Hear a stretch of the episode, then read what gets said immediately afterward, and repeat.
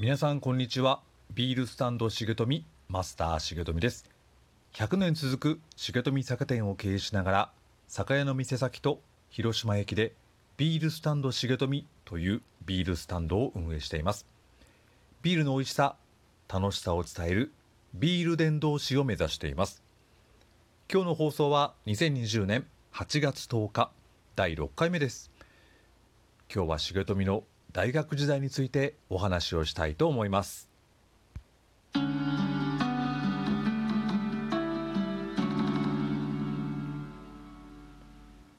合格した大学は長崎県立国際経済大学通称国経大。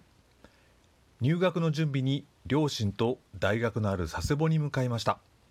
まずは下宿先を探さなければなりません。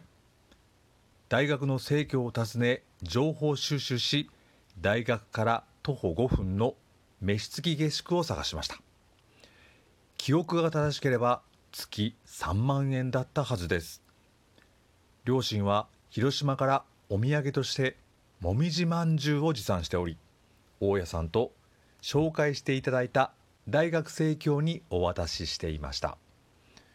入学後に聞いたのですが生協にお土産を持って行ったのは重富家だけだったそうです。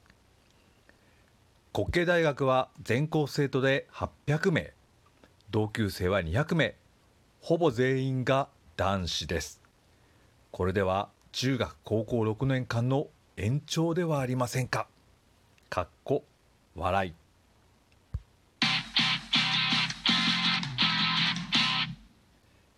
下宿には同級生が3名先輩が2名で全員で6名だったと思います。大学の下宿にありがちな荒々しい歓迎コンパもなくおとなしい学生生活がスタートします。国際経済大学と名が付く通り授業内容は国際特にアジア系の分野が充実していたように思いますが履修したのはごくごく普通の科目を選びました。この大学の特徴の一つだと思うのですが一般教養の体育がほぼ体育大学並みの超ハードな内容。それも90分もあるのです。午後一の体育の時は昼食を抜かないと大変なことになります。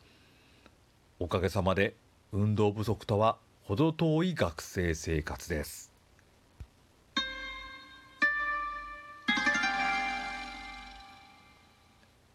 さてクラブ活動です。養護学校教員を諦め経済に進みました。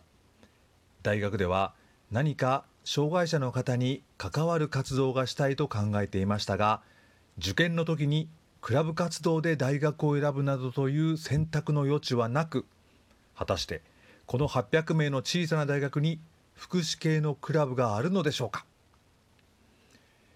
入学式から数日間は大学の校門前でさまざまな部活の勧誘合戦が繰り広げられます。その勧誘を何とか交わしながらの投稿が続きました。グラウンドの端に各クラブの部室がありました。その部室の看板を見ながら歩いているとボランティア部という看板を発見。何度か訪ねてみたのですが誰もいる気配がありません。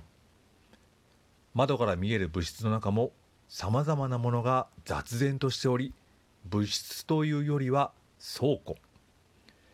活動をしていないのではないかと思っていたその時一般教養の心理学の授業が始まる前に一人の先輩が入ってきて黒板にこう書きました。ボランティア部に入部希望の方は今日の昼に部室まで書き去っていきました。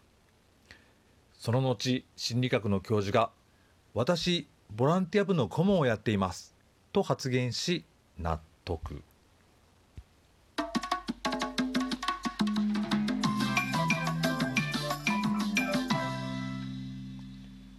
恐る恐る昼休みに部室を訪ねるといかにもその当時ボランティアをやっています。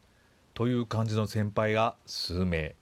そして同級生の入部希望が私を入れて3名。本当にここで良いのか？という不安は消えませんでしたが入部することを決めました。活動内容を聞くと国慶大学だけで活動しているわけではなく佐世保にある看護学校と女子大学の3校で佐世保学生ボランティア協会通称学ボラを組織し運営しているとのことでした。中心となる3つの活動がありました。1つ目死体不自由者死体不自由児の入居施設長崎県立コロニーでの活動通称コロニー班。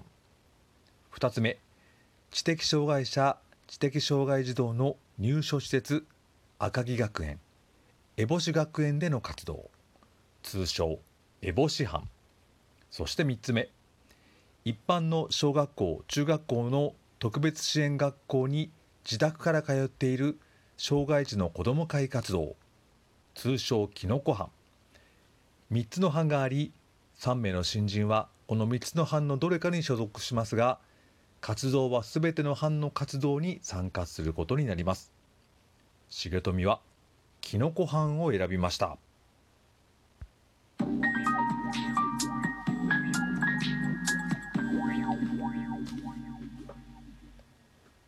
第6回目の放送はここまでです。次回は佐世保学生ボランティア協会の活動についてお話をしたいと思います。お知らせです。現在重富はクラウドファンディングに挑戦中です。本日目標が達成しました。皆様ご支援ありがとうございます。引き続きご支援を受け付けていますので、えまたよろしくお願いをいたします。